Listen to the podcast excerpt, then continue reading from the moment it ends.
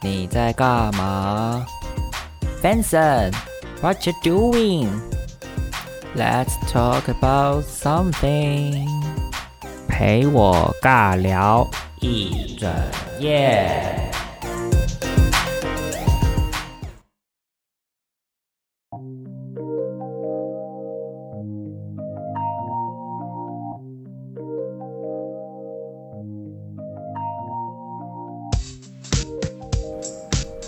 Hello，大家好，我是节目的主持人班森，欢迎大家继续收听班森在干嘛。今天已经来到第八集，这集要跟大家聊什么呢？想要跟大家聊听音乐。没错，音乐呢，我觉得真的是人生命中不可或缺的一个很重要的元素。嗯，不管是你在看电视的时候、看电影的时候，好像没有音乐就会显得很奇怪。或是像以前念书的时候，也都会一定会戴着耳机，那里面不管放的是什么类型的音乐，但总是要有背景音。所以这件事情好像，嗯，在每个人生命中多多少少会遇到，呃，选择什么样的音乐啊，或是听什么样子的音乐类型，这个就是真的蛮有趣的。所以今天想跟大家聊聊聊一下这件事。那先撇开流行音乐的部分，我个人也是有学过音乐的。就小时候有被妈妈逼着去学钢琴，那其实也不能算逼啦，他其实对我来算，对我来说算亲切的询问。这样讲有点奇怪，但那时候是呃表哥表弟表妹都有在弹钢琴，他们在同一家钢琴教室。上课那时候，我跟他们同年，但是我是唯一一个还没有学钢琴的人。那我那时候就，比如说我爸妈有时候会顺便接他们下课啊，然后送他们回家。后来我妈就有问我说：“你想不想跟他们一起学？”我就想说，我只是保持着想跟他们一起的心态，就那时候没有想说一定要学，但是我想跟他们一起，所以我就说好啊，就一起学。所以那时候就打开了我的音乐之路，但嗯，也不能说我有什么天赋或什么的。但我觉得以前对我来说学琴不是一个很困难的事，当然没有到很厉害，只是我还蛮快上手的。嗯，那在国小。不知道几年级的时候，我妈又让我去学了小提琴。那原因也是我表妹有学，我觉得我妈就是，呃，想要让我也有一样的，嗯，怎么讲，就是不希望我好像会觉得，哦，亲戚的小孩都有，那我没有，然后我就会产生一些不平不平衡的心理。所以我妈可能试图想要，呃，满足我。但我以前就是一个很相愿的小孩，就什么事情都好。这样相愿吗？随和，可能也很相愿啦。但反正以前就是一个很随和的小孩，我就什么都好啊，OK 啊，就也应该说以前不懂得拒绝，会觉得这个应该是我妈很希望我去做的事，所以那时候就呃学了小提琴。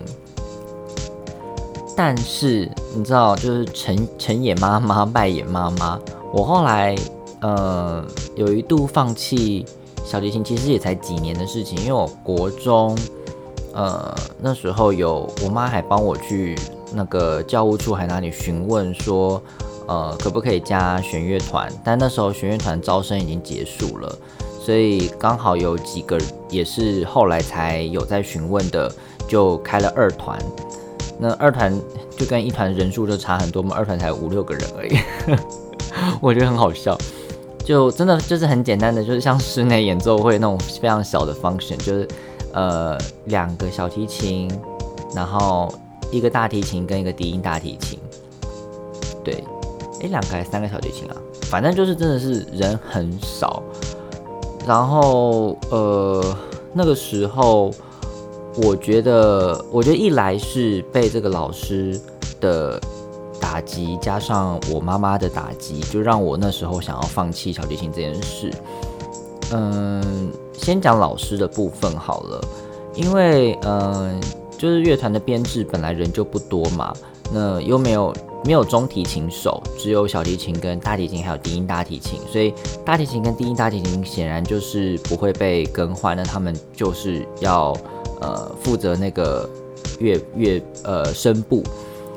那小提琴现在有很多人的情况下，那势必小提呃整个指挥就是应该说我们老师乐团老师就很希望可以有呃中提琴手这件事情。那就在下鄙人我可能就是里面小提琴不算拉得好的，因为其他人可能都很早就开始学，因为他们可能小学以前或小学的时候就在学。我是呃上国中。的时候，或者要上国中，我其实真的有点忘记是什么时候了，但就大概也是在六年级国一的时候才开始小提琴这样子。那那个时候，嗯，老师就问我说：“你要不要试试看中提琴？”那我那时候就想说，小提琴其实很贵，然后妈都买了小提琴，然后也上课上那么久了，然后我突然间要换一把中提琴，我觉得我妈不会接受。然后我自己也不想要花时间再重新学一个新的乐器，而且就我那时候就感觉出来说，一定是老师觉得我的小提琴，嗯，本事没有那么好，所以希望我趁早转转换跑道。可你不觉得很受伤吗？就是。我们都是呃已经准备好这个乐器进去这个乐团的，可是被老师要求更换乐器这件事情，就他不是说，呃，当然，呃，如果我已经有中提琴了，那我这两个都可以同时拉的话，那就好。可是我现在老师的感觉就是，因为你小提琴不够，没有比其他的小提琴手好，那我们希望你可以为了满足每个声部都要有人，所以你可不可以去拉一下中提琴那种感觉？就那时候听起来就觉得很难过啊。那除此之外，嗯，我在家里的时候，呃，给老师上课，就是我都会去音乐教室上小提琴嘛。那回家练琴练一练，我老师就是因为那时候老师是从维也纳回来的，好像很厉害哈。我那时候真的没有感觉，就是哦，维也纳哪里？小学可能还不知道，搞高中还不清楚。老师就一直很。是一个非常正面积极，就是夸奖学生的人，但我也没有真的都往心里去，就会觉得说，哦，所以这边这样子拉可以，嗯，这样拉不错，因为老师都会很浮夸式的，就是说，哦，Ben 森，你真的是拉的超好的，哦，刚刚那边这样拉就对了，哦，对，没错，你这个音真的是非常的漂亮，什么什么的，都很爱讲这种话，所以我那时候。也无形中就会觉得说，哦，拉琴其实没有那么可怕。可是当然，我其实上台表演的时候还是会很紧张。可是因为老师呃给了我很多鼓励，所以其实我没有那么害怕。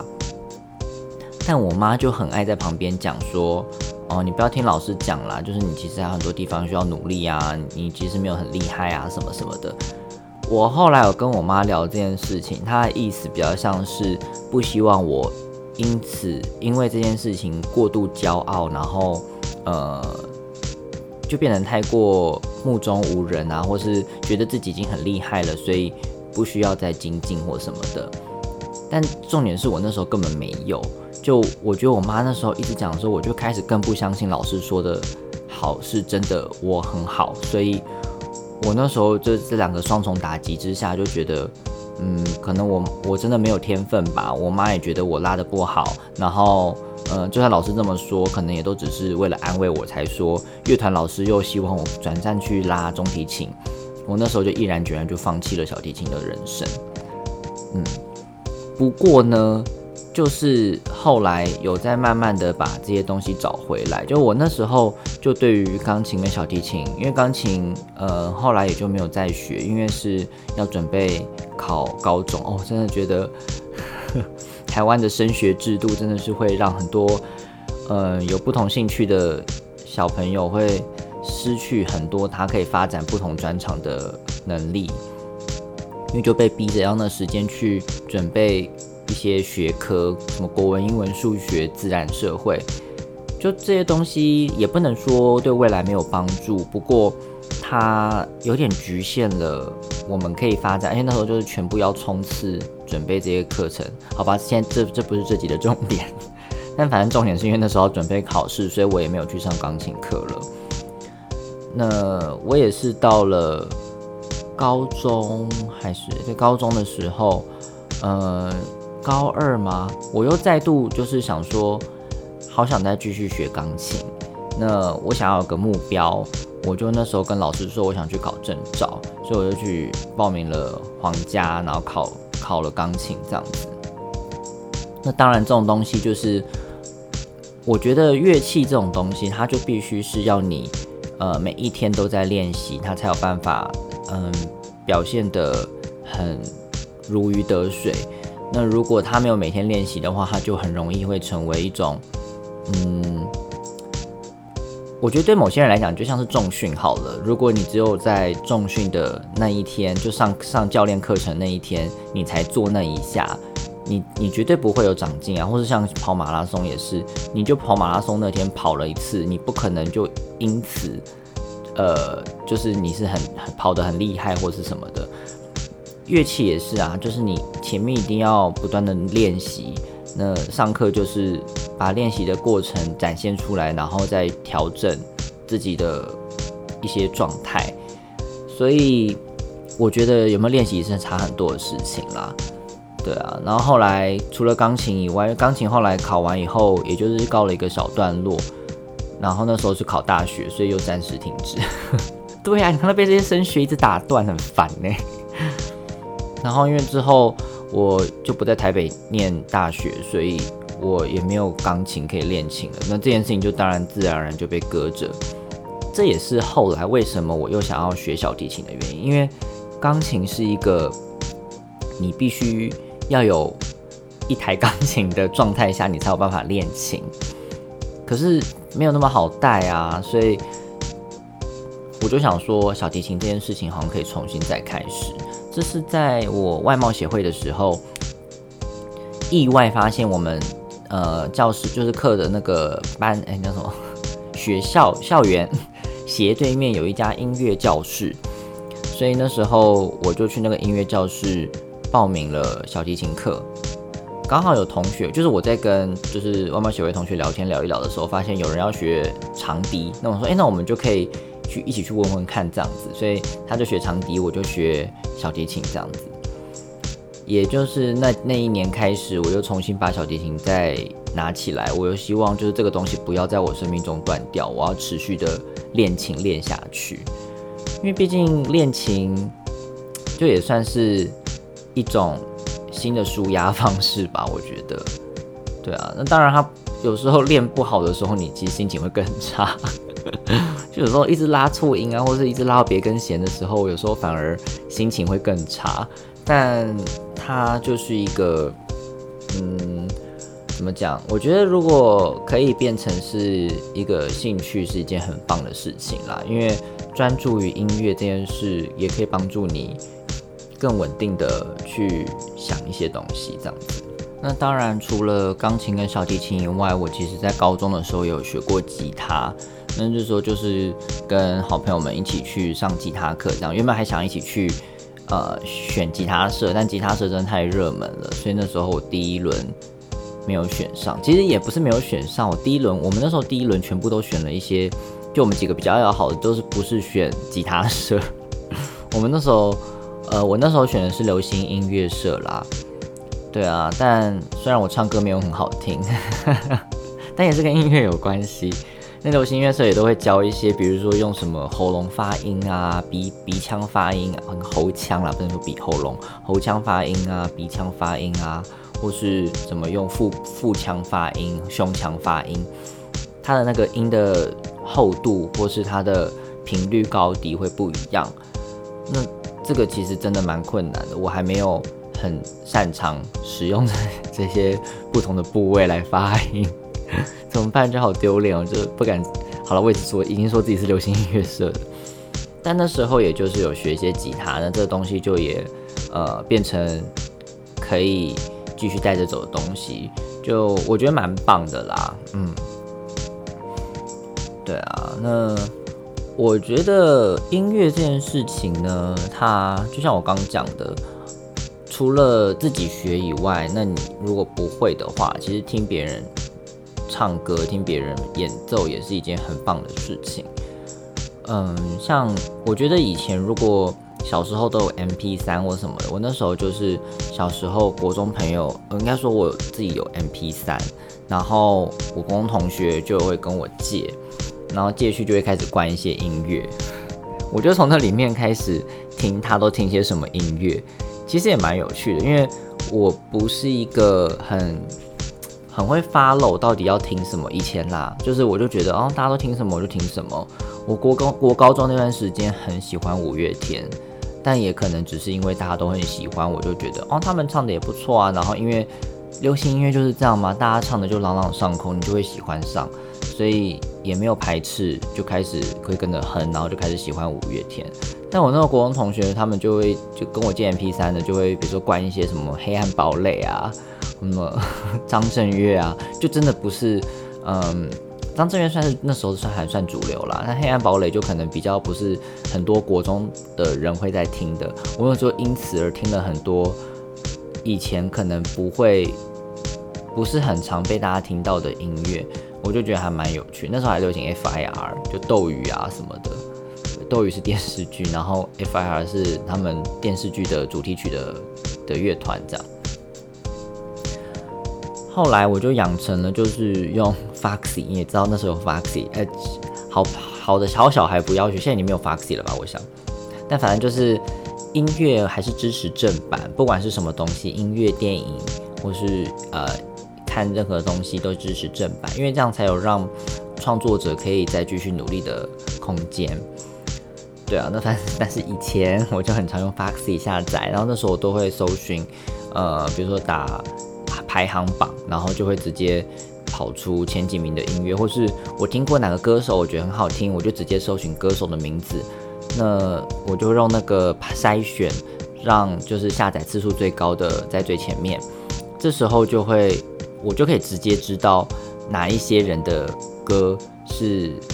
就是这些这些，你看这些音乐是最好听的，他其他歌可能不好还好，可是这些歌一定是最多人听的，那我就从这边去找。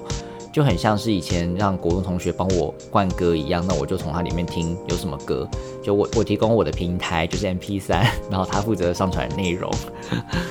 天哪，以前就在做这种事情了。对啊，所以我国高中时期真的是就是被五月天给迷倒，可是到了高中高二高三嘛，就开始渐渐觉得五月天没那么吸引人，就觉得。这些歌怎么听起来好像都很像，就也没有那么的喜欢他们了。到了大学，大学开始，我觉得又是开始更多不同的变化。因为像刚讲嘛，国高中就是不管是学吉他，或是呃流行音乐社，当然都是一些大众流行的音乐为主。但到了大学，就开始会去听一些呃，我觉得跟环境有关啦。那时候。嗯，学长姐有一些，有一些学长，就我的直属学长，他其实很喜欢一些独立音乐，所以就有推荐我一些不错的团。那时候我就开始听九二九，我就觉得九二九好棒，他们的声音很好听。然后我那时候也开始听，因为呃，再一次声明，请大家听正版。虽然我那时候不是一个很好的孩子，我们那时候我是中央大学，然后。好像有一个网 类似工草嘛，我忘了那是什么东西，反正就是我们资工系的同学有架了一个站，就类似 FTP，所以他可以从上面去下载什么东西之类的，反正就是资工系的同学帮忙做了一个类似云端的东西，然后我们可以，它里面就放了超多张专辑，你就可以直接把它放到你自己的电脑里面，下载到你的电脑里面去。那时候我就把陈绮贞也下载进来，因为那时候我其实也蛮喜欢陈绮贞的。后来真的是疯狂爱上陈绮贞的，就九二九啊，陈绮贞啊，还有一些呃独立乐团，像那时候也喜欢 Hush 啊什么的。然后除了这些事情以外，就独立乐团以外，我那时候也开始在看日剧嘛，所以我就开始也对一些日本的音乐很有兴趣。我。在因缘际会下遇到了高中、大学的时候遇到高中同学，发现他是热音社的，然后就跟他聊了一下，就说啊好久不见呐，然后说他最近在在干嘛？他说他们最近有什么表演之类的。我就说那要谈什么？他就跟我讲了东京事变。我说哦，东京事变是什么？听起来很厉害。结果我真的，一回去听真的是不得了，我真的是一听就爱上他们了。我就觉得东京事变这个团很强，他就是五个天才，就主唱是追名林檎，就已经是呃声音非常的听起来很高贵，然后又很优雅，然后又带了一点就是诡谲，就是他这我很喜欢这种很很特别的嗓音，然后又很很好听，因为它有点爵士的风味在里面，然后有点。很不一样的风格，我就觉得还蛮棒的。那其他四个人，包含鼓手啊、贝斯啊、吉他手跟呃键盘手，都是很强的，就是音乐界很强的人。那他们五个人就组合在一起，就就有点就是哪来这么五个这么厉害的人，就是成为一个团，然后就是这样演出，我觉得真的很很棒。那他们之前好像修团修了好几年，直到也是我在我大学的时候修的。呃，也到最近就开始重新要复复团了，就觉得哦，好棒啊！他们终于要重新再回来继续演唱，很期待。那除了就是这几个比较缺呃，应该说比较也也不能说比较 chill，但是我可能喜欢的独立团的性质蛮像的，所以那时候有些听到外国的独立团，我就觉得也蛮喜欢的，像 Kings of Convenience。就他的那个音乐就是非常的 swing，然后非常的很 lay back，你听了就会觉得哦，我觉得好像现在就是很想睡觉，就好像适合睡个午觉这样子。还有 Bell and Sebastian，就是刚那个是好像是一个挪威的团，但他们唱的是英文，然后 Bell Sebastian 是唱那个也是唱英文，好像是苏格兰的独立乐团。总之这这些团都非常的推荐，就到时候可以列个歌单给大家，我觉得很棒。对啊，然后在大学过后，我去当兵了以后，我还是会 follow 一些独立乐团。但因为当兵就是一开始有遇到一些不是很开心的事情，呃，就那时候我去东营嘛，马祖东营当兵，那有一些不是令人很开心的一些，呃，就是有些学长会比较严格一点点啦，然后就让你觉得倍感压力，然后。呃，要接的业务就觉得我也是第一次做啊，没有必要这样子刁难。但那时候就，嗯，反正就那时候不是很开心。就即便一开始是保持着我去一个新的岛屿，怎么样是海贼王，我去新的岛屿去探索、去发现不一样的世界。可是，在那边又遇到了这样子的呃不开心的事情，所以我就很需要音乐帮我舒压。我那时候呃，就不断的在听接生，那时候刚好就是就是 Tree Voice，他那时候推出了夏日选集跟冬日选集，那时候我就把他们网页打开来，然后去导修的时候，我不是说导修就会去网咖吗？然后那时候除了看电影，有时候就会打开听着音乐，然后开始写一些日记或什么的，我就觉得。这些独立乐团那时候最喜欢的是郑怡农，然后还有白安，就他们那时候有点像是陪着我度过了，还有 Hush 啦，就那时候就这些音乐陪着我度过当兵的一些时的一些时光。不过那时候我觉得最夸张的事情是我啦，我最夸张的事情是因为我们回营报道的时候啊，其实。呃，戒备森严，他检查你有没有带什么手机啊，然后有没有带一些违禁品进来，所以真的就是回营报道跟过海关一样，他们没有 X 光，他们就是宪兵一个一个翻你的包包检查你的你带的东西，然后呃确认你没有带一些违禁品，他才会让你过关。然后那时候我就先问了谁啊？我好像是问了连长还是谁，说我可不可以带 CD player？回应，那他说哦，没差，只要没有通讯的功能就没关系，因为他们可能很怕就是盗窃资料或什么的，所以我就带了 CD player 去东营。我那过海关的时候，过海关回应检查的时候，我很紧张哎，他就一直问我说这什么？这什么，我说哦这 CD player 啊，我说它不没有通讯的功能啊什么什么的，然后我还带了超多张专辑，就我还到那边现场还去订其他专辑。我就很周末倒休的时候，有时候就甚甚至都不会去网咖，因为网咖很花钱。我就在呃营上就是听音乐啊、看书这样，就自己拿 CD player 就是听，我觉得也蛮惬意的。某种程度，我觉得那时候在东影当兵，有种回到了另外一个清静的世界，因为它不是一个很 讲不是很现代化，好像有点奇怪，因为毕竟。呃，还是在现代，但就是你瞬间失去了很多可以对外联系的东西，那那你可以在那边拥有的就是你自己的人生。嗯，这样讲也很奇怪，因为有些人好像也不能拥有自己的人生，因为在那边有时候其实被操啊，或是嗯，我觉得因人而异啦。但我那时候的确在马祖东营的时候，嗯，在周末没有把它留当做是。呃，一定要去网咖玩或什么的，我就其实花蛮多时间在让自己更应该怎么讲？我就是更讲精进很奇怪，但我那时候就是看书啊、听音乐这样子，或者是写写日记、写写文字。嗯，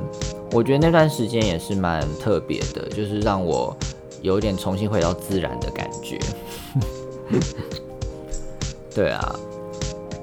那也是到了呃外贸协会就是开始以后，我就开始在听一些国外的音乐。因为像刚刚讲，其实都还是以台湾为主。虽然我有听到一些很 chill 的外国团，但是嗯，我大学真的主要都还是以台湾的独立乐团为主。那到外贸协会开始，就是因为我上英文班，所以就不断的要一直听英文跟查英文的资讯。那有时候看一些英文的，比如说。呃，脱口秀，那你就会一直听到，比如说一些歌手啊，或者是一些外国的团啊，他会上节目。这时候你就会开始认识很多不同的外国乐团，就开始对西洋的流行音乐开始更了解。所以那时候也在开始慢慢的会去追，比如说哦，还有 Ariana Grande 啊，还有什么 Ed Sheeran 啊，还有那时候还有什么 Bruno Mars 啊等等，就很多外国的流行歌手就会开始去认识他们，还有 Maroon Five 啊等等等。那这也就是让我对于音乐这件事情，就听音乐这件事情，有在打开更新的一个层面。那也就是后来我就真的比较多都是听西洋音乐，比较少听台湾的呃歌手。嗯，但我最近也会开，也开始慢慢有在去听一些台湾的音乐了。就也因为可能是因为工作的关系呢，也会去呃知道台湾有哪需要知道台湾哪些歌手啊。所以最近也会开始有慢慢在听一些台湾的音乐，不过那时候在听就是呃国外音乐的时候，我就开始呃对不同地区的音乐有一些些憧憬，就很希望去了解不同呃国家的音乐会是怎么样，所以我就。在出国的时候，都会去买一张当地的一些 CD，而且我那时候很疯，我就会打开 YouTube，然后就开始一个一个听，就是我去上看他们，就到那个唱片行，然后开始一个个找，就他们排行榜啊，然后就看，哎，这个人听起来像是当地人，所以我就赶快听听他的音乐。那有时候听完就会觉得这一曲风我好不行哦，我就我买这张 CD 回去，我就会生气。但我就变成好像去唱片行是我出国的一个。很喜欢去做的一件事情，因为出去唱片行可以去感觉去挖宝，就是去看到一些当地才有的音乐歌手啊，然后你也可以去认识不同国家的嗯音乐的风格这样子。但这些 CD 后来我在我家摆着，因为我以前旧的笔电是可以放 CD 的，但是现在的笔电就是没办法放 CD，所以那些 CD 我现在有点真不知。该如何是哦？可能 PlayStation 可以放，好吧？那之后再来看看有没有兴趣想要再重新放这些 CD。对啊，我觉得其实音乐这件事情真的很有趣啦，因为像我们每个人，我自己会啦，比如说走在路上的时候，呃，有些地方会很有既视感，但既视感最强的时候，有时候连音乐都会出来，它会让你。瞬间的，呃，回到当当时的那个情境，或是我听了某个音乐，会直接把我带到某个时时空背景去。我觉得这件事情很很有趣，也很奇妙。就我现在有点难难叙述跟难诉说，但是说实在，像我刚刚不是说我其实大学很喜欢陈绮贞嘛？我现在如果听一些陈绮贞早期的音乐，比如说九份的咖啡店啊，然后或是呃比如说百分之八十和平的日子，是这样吧？我怎么怎么有点有点忘记，应该是百分之八十和平的日子。这些音乐其实就会让我回到太聪明，就让我我在听的时候，如果是在很安静的情况下，只有听这首歌。我真的就会回到我当时大学在听这首，在宿舍听这首歌的一个情景。我觉得这是很有趣的，对我来说是一个很有趣的 throwback。对啊，那来聊聊我现在最喜欢的歌手是谁好了。我其实现在前三名歌手，我刚其实一直很认真在找，就是第三名，但后来一看我就说，这个真的是我很喜欢，我不知道到底放第二名好还是第三名。但我第一名就是毋庸置疑的是给 Billie Eilish，就是是我真是最这这一阵子真的是最爱的一个歌手。他呃非常有态度，然后也非常的特别。我那时候会喜欢上他，好像是我其实一开始只是听过他的 Bad Guy。然后，呃，也有朋友介绍过他。他，我朋我那个朋友介绍他的时候，其实是很早期了，就是那时候还没有他还没有在台湾红起来的时候。然后，呃，那时候好像是 Bury Bury a friend a friend，对不起，Bury a friend，就他就是在讲把他朋友埋起来这件事情。然后那首歌我其实听完后没有太大的感觉，可是。就觉得这个人很暗黑，可是却又有一点点声音又很清澈，就是一个很很强烈的对比，你会觉得很特别。我很喜欢这种反差感，就是你感觉起来是一个非常暗黑的状态，可是却又非常的清澈。我觉得非，我觉得对这种事情非常着迷，就我很喜欢这种反差的东西。所以那时候我很喜欢 Billie Eilish。然后他那时候也唱了呃《Thirty Reasons Why》的那个一首歌，就我觉得他的很多音乐都在一些地方有出现，我听了以后就会觉得哦，原来这是 Billie Eilish，然后我就开始慢慢的去呃拼凑出他其他，比如说去听他的之前的专辑啊，然后新的专辑，就觉得音乐真的是太棒了吧，我就真的彻底爱上他，我甚至也去抢他演唱会的票，原本是今年八月。对，没错，就是现在这个八月，但殊不知 他没办法来巡回，所以我那个演唱会票就被搁置了。他就是看之后会不会再来台湾，然后再呃再再再去这样子。但我那时候我真的是非常喜欢 Billie Eilish，而且她的造型啊，她的一些对呃世界的看法，我觉得都非常的成熟，嗯。就虽然她年纪真的很小，她其实才，我印象中没错的话，应该才二十岁，还是不到二十岁，就是非常年轻的一个少女。但是她表现的一切都非常的成熟，我觉得很厉害。那第二名我想要推荐的是 Troye Sivan，就是还是 Troye Sivan，嗯，我其实不知道怎么怎么念，但是 Troye 应该念 Troye Sivan 嘛，但他就是一个澳洲的。小小男孩，其实也不能讲小男孩啦，人家也其实二十几岁了，但他的音乐也很棒。他其实原本是好像是演金刚狼小时候出道，然后后来他就开始自己做音乐，做出名。以前第一张专辑的时候，他后来也在他的呃频道 YouTube 频道上面有出轨，就他后来都很认真的为同志族群就是呃发声，我觉得也很棒。他甚至不想要去定义，就是他可以在很阴柔的时候，会觉得很很不会觉得很不不不会觉得很不适合，然后阳刚的时候也可以很阳刚，他就是一个很中性美的一个人，我也很喜欢这件事情，就是我没有，呃，我对自己啦，我自己也没有想要去强调。性别这件事情，那当然，我觉得我自己还是生理男性，目前啦。但是，对我就我也不想要自己给自己说死或什么的。但我就觉得我没有想要去把性别气质这件事情也给说死，就是不是说生理男性就应该要怎么样，也不是说呃性倾向是男同男同性恋就应该要怎么样，就这件事情没有绝对的，是是应该要往哪个方向去。性别气质这件事情是每个人都不一样的，不会因为你今天的性生理性别或是你的性倾向认同而有一个 guideline 或是应该会要是长什么样，就社会期待不应该是这样子。那我觉得 Tracy Van 他就是一个很把这个概念很很落实在他的表表演上面，我觉得蛮棒。所以像有些表演，我那时候今年哎是今年去年，我有点忘记，反正就这两年我去看他台湾来台湾演唱会，他的表演真的是好棒哦！而且他有一首歌就是他直接穿着高跟鞋在舞台上面表演。完全不违和，而且他给你的感觉是非常有自信，然后非常的美。然后后来又换下来，又变成是，呃，比如说把衣服脱掉，然后上半身没穿衣服，你也不会觉得，呃，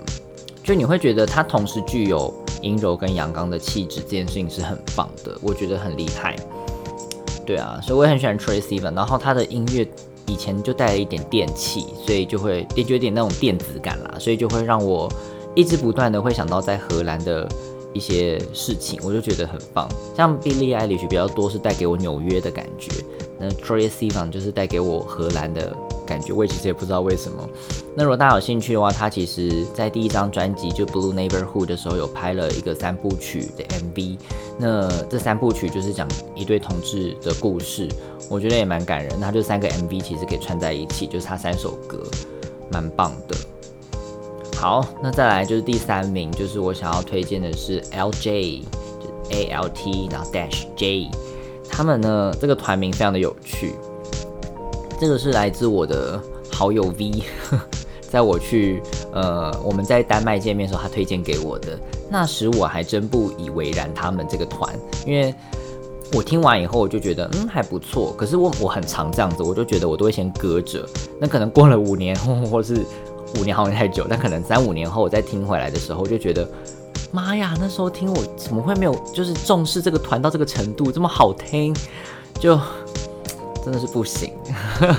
但我每次都这样，我就是别人推荐我什么，我都说哦很不错很不错，那我就会先搁着，可能就是过了好几个月，或是过了一两年后才发现说，哎，我跟你讲那个好棒哦，朋友就会说，这不是半年前或一年前就推荐过你，你前面给我扯这个干嘛？但 LJ 真的也是一个很不错的一个团，就他们的音乐是可以让你一听再听，就是整张专辑可以这样直接一路听完，然后你会觉得，我不知道，他给我一种在呃，他给我加州的感觉，洛杉矶嘛，有时候是洛杉矶啦，但有时候是就真的有点我不知道怎么形容，但他们的音乐我觉得也很棒，嗯。他可能比较有名的是 Left Hand Free 嘛，Left Hand Free，嗯，但我很喜欢他们的 Something Good，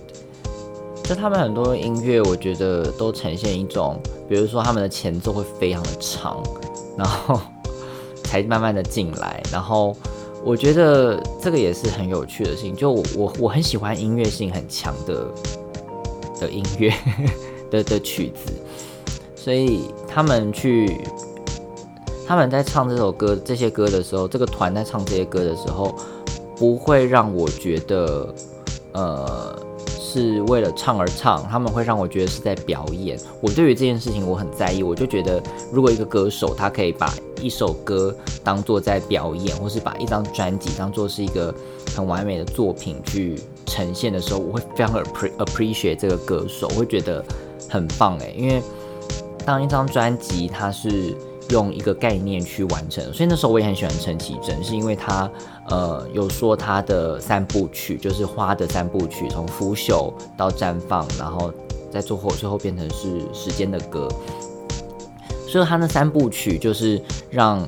他的概念去延伸走出去，我觉得是一个很不错的概念。那 LJ 呢，他们其实每张专辑有一种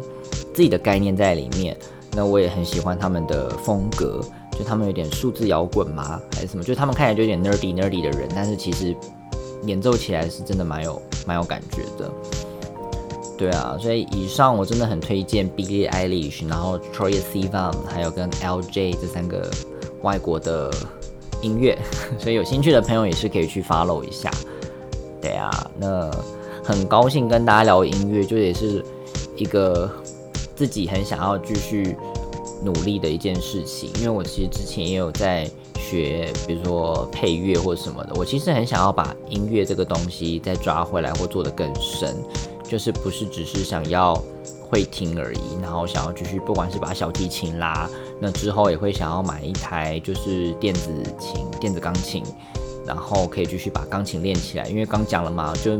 没有地方练琴，真的很困扰。那所以你在家里放不了一台大的钢琴，那就至少买个电子钢琴，可以有插座可以用这样。对啊，所以也鼓励大家可以跟我多多分享你们喜欢的歌单，然后也可以跟我分享你们喜欢听什么样的音乐。那我们这一集就到这里喽，下一集会来跟大家分享。就是一些身心灵的事情，这也是我的一些小小的学习，所以想跟大家分享一下。那我们就下一集再见了哦，拜拜。